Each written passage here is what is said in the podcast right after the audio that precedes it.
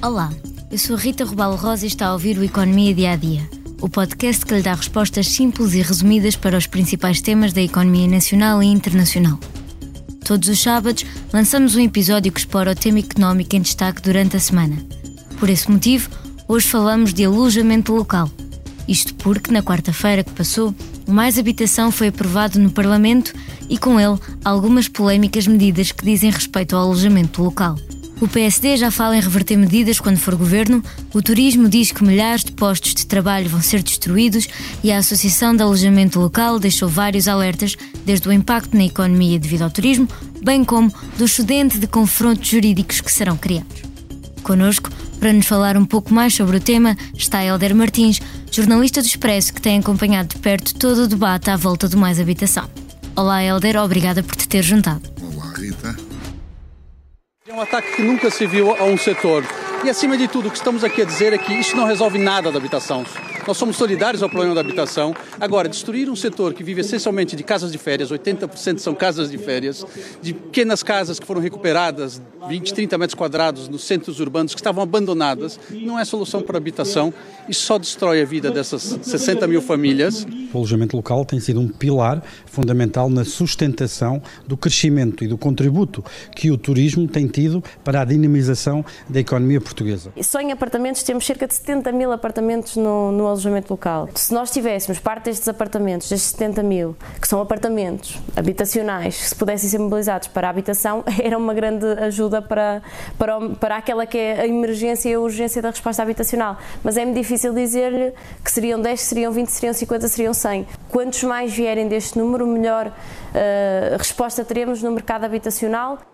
A polémica já se iniciou há uns meses e muitos dados já rolaram até à votação que se deu esta semana. Mas afinal, que medidas foram aprovadas relativamente ao alojamento local? As medidas foram que, que foram aprovadas para o alojamento local vão desde a suspensão de novos registros em áreas consideradas uh, críticas, sobre, portanto, que dizem respeito sobretudo ao litoral e ao Algarve. Uh, há também uma. Temos também a, não só a supressão dos registros, há, uma história, há outra coisa que também que é a caducidade dos registros, portanto, os novos, eh, estes registros atuais têm uma validade de mais de 5 anos. Depois não se sabe será se, qual é a reapreciação que, que vão fazer. Ah, depois há, há, uma outra que é a criação de uma contribuição especial uhum. sobre o alojamento local, que é uma das coisas que está a fazer mais, que também está a fazer bastantes moças. Ok. O documento foi aprovado, mas ainda há mais uns passos a seguir, Vai certo? para a semana para, para a Presidência da República, depois o Presidente da República ou promulga, ou pede, ou veta politicamente, ou ainda eh, manda para, para o Tribunal Constitucional para aferir da constitucionalidade das normas que, que estão. E não só, por exemplo, uma das normas que também se fala, que é o arrendamento forçado, era uma das, uma das hipóteses de ser uh, considerada inconstitucional. Não, não sou jurista, portanto não faço a mínima ideia se, com, com a suavização que houve na, nessa medida, se isso vai para a frente, se não. Há inclusivamente também normas do, que são inconstitucionais, em, alegam, por exemplo, a Associação do Alojamento Local, como seja a contribuição especial, como seja a suspensão dos novos registros. Ok. E o que é que acontece se, se for votado? vai outra vez para o Parlamento, não é? Sim, se for votado politicamente, uh, vai outra vez ao Parlamento, o Parlamento só com, com maioria absoluta, portanto vai de certeza um, que vota, okay. vota a ser aprovado. Uh, se, for, se for declarado inconstitucional, vai ter que ser revisto. Temos um estudo da nova SBE que indica que as despesas dos turistas do alojamento local representaram quase 4% do PIB português em 2019 e todas as críticas apontam para o impacto que terá na economia. Mas e nos preços das casas? Vai mesmo haver uma descida com estas novas medidas? Talvez a principal crítica que existe em relação a, ao mais habitação e a sua e as medidas que foram aprovadas para o, para o alojamento local é a completa falta de estudos. Ou seja, não há nenhum estudo que, que meça o efeito de quantas casas Quer dizer, o, qual é o efeito de facto nocivo do, do alojamento local na habitação, e depois já podemos lá ir mais daqui a bocado, e que também não há sequer uma quantificação de, com estas medidas, quantas casas é que vão, vão transitar para o arrendamento tradicional.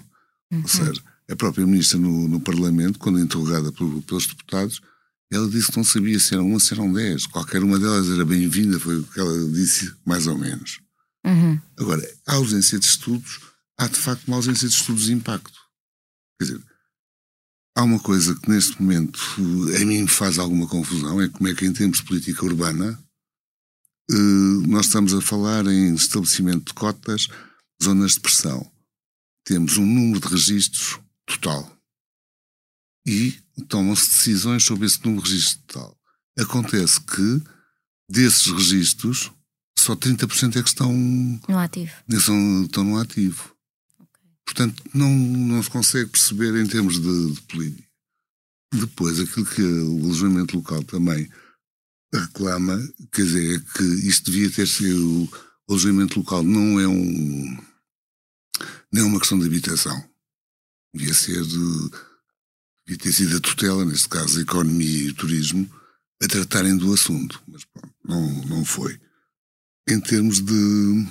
E não há, pelo menos que eu saiba, é assim, há alguns estudos e evidências empíricas em determinadas freguesias de Lisboa que denotam que existe uma grande pressão de alojamento local e que nessas freguesias, pronto, o alojamento local poderá ter feito subir o preço das casas. Mas também não é. Pois, em relação ainda. Em relação às casas que podem sair do, alojamento local, aquilo que se argumenta é que a maior parte delas são casas de férias. Portanto, não ou fecham, ou então, quer dizer, não, a conversão em habitação de uma segunda habitação é um bocado do, quer dizer, é muito difícil. A, a associação, a própria associação diz isso, não é? Uhum. Então, mas uh, essas casas, uh, como são geralmente segunda habitação, podem, por exemplo, passar não necessariamente para o mercado de arrendamento, mas para o mercado em si, uh, para serem vendidas. Mas assim, se estou numa zona de férias, quer dizer, não, não, não consigo perceber essa, quer dizer, uhum. não se consegue perceber essa lógica de depois. É também, isto é tudo um bocadinho de, é desproporcional. Tudo, tudo isto é desproporcional. Dou-te aqui exemplos, isto aliás apresentados pela própria Associação de Alojamento Local. Há zonas onde estão proibidos novos alojamentos locais, como Odivelas, onde há 72 registros e 71.885 casas. Segundo Quantos o registros é que é, desculpa? 72. É na Rua dos Vinhos, não, é em São Brás da Arpotel, há 35 alojamentos quando há 6 mil e tal casas. Uhum. Na Rua dos Vinhos, 8, 8 alojamentos. Na, portanto, está-se a ser proibido acefalamente e acriticamente alojamentos locais em zonas onde não há sequer pressão de alojamento local. Ou seja, isto foi praticamente uma medida geral, mas que no fundo aplica-se a Lisboa. Lisboa e Porto. Quer dizer, não é, não foi, quer dizer, do Lisboa, e mesmo em Lisboa e mesmo no Porto, há muitas. Uh, há muitos alojamentos locais que não têm conversão de habitação. São casas com 20, 30 metros quadrados onde não cabe um frigorífico dá para uma estadia, não dá para pôr um armário. Uhum. Muitas delas nem sequer têm cozinha. Pois é, literalmente só o quarto para, para turistas e pouco mais. quarto, portanto, é impossível transitarem para. Depois, há uma outra coisa que também me faz uma certa confusão. Isto, o, as medidas de. aplicam só uh, apartamentos. Portanto, prédios inteiros de alojamento local não se aplica. Uhum. Agora, o que é que é um prédio, um prédio inteiro? É um alojamento local com perfil hoteleiro. Pois. Portanto, eh, há mais incógnitas do que certezas em relação a, ao alojamento local. Quer dizer, continuam-se a ser autorizados hotéis e em quarteirões que eram de habitação, veja o caso da Baixa. Uhum. Dizer, a Baixa não é um bom exemplo, não era, era mais uma zona de serviço, comércio e serviços. E e são proibidos alojamentos locais. Portanto, aqui há muito estudo e muito trabalhinho a fazer, eu acho. Ok. No entanto, isto à partida, não é? Tudo indica, e tendo maioria absoluta, como ainda há pouco disseste, vai para a frente, seja com veto ou, ou sem veto. Portanto, vai para a frente antes dos estudos estarem feitos. Exato, sim. Aliás, não houve estudos feitos. Então, é essa, pode-se dizer que é, que é uma das maiores críticas do setor também? Sim, sim, sem dúvida. Uh, que, que outras críticas é que o setor tem a este plano do, do governo? Quer dizer, a própria, a própria hum, contribuição especial que é aplicada por eh, método, agora não tenho aqui a. É 15%, exemplo, não é? Sim, agora passou de 35% para 15%, ok? Uhum. Em todo caso, aquilo é um bocadinho, é uma, uma forma, uma forma de cálculo um bocado complicada, mas vai penalizar eh, porque é X por metro quadrado, é por dimensão, por eh, zona, e aquilo vai dar, segundo a, a associação, põe em risco dois, dois terços do, do rendimento porque uhum. impede. Mesmo é assim, não é indexada à receita, é indexada à localização. Uhum. Portanto, em muitos casos até pode ser mais uh, ser pagar mais de contribuição especial do que propriamente de, de rendimentos que tenhas oferido com a exploração de, uhum. dessa unidade.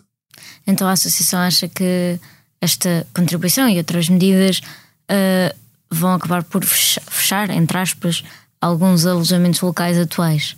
Aquilo que a Associação tem dito é que há uma parte do alojamento local que ainda consegue suportar essa, essa contribuição especial, mas uhum. há outra que lhes vai afetar completamente o, okay. o. Depois também há o agravamento do IMI, portanto são tudo taxas cumulativas. Seja, mas esse também é o objetivo do governo, não é? É meio acabar com não digo acabar na totalidade, uh, mas uh, não, diminuir o alojamento local para haver mais casas disponíveis. Foi isso que a Marina disse. Quer, quer todas as declarações do, quer do próprio governo, quer da. Seja o Ministro da Economia, seja a própria Ministra da Habitação, seja os deputados do Grupo de Trabalho do, da Habitação do Partido Socialista, dizem que não querem matar. Claro. Portanto, agora que isto tem impacto, e tem impacto nos casos. Agora, por exemplo, outros exemplos. A história de, de obrigar os alojamentos locais à aprovação do, dos condomínios. Uhum. Que passou também, passou de maioria simples para dois terços, portanto é uma suavização. Agora, se nos lembrarmos um bocadinho, em 2017, o grupo parlamentar do Partido Socialista já tinha esta ideia, e António Costa, e na altura Fernando Medina, que estava na Câmara, eram contra esta.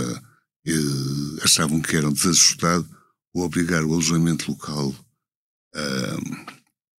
à aprovação da Assembleia de Condomínio. Uhum. Podemos recapitular um bocadinho aquilo que é a importância da este estudo da Nova, que é talvez o primeiro grande estudo que há sobre o setor. Sim, que se refere a 2019, é Sim. importante referir. Está bem, mas eh, de qualquer maneira, que é o único ano, só que nós neste ano, Exato. em princípio, já vamos estar acima de 2019, que é o ano da.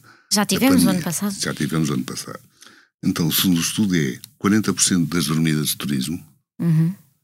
3,8% do PIB e 8,5% das exportações.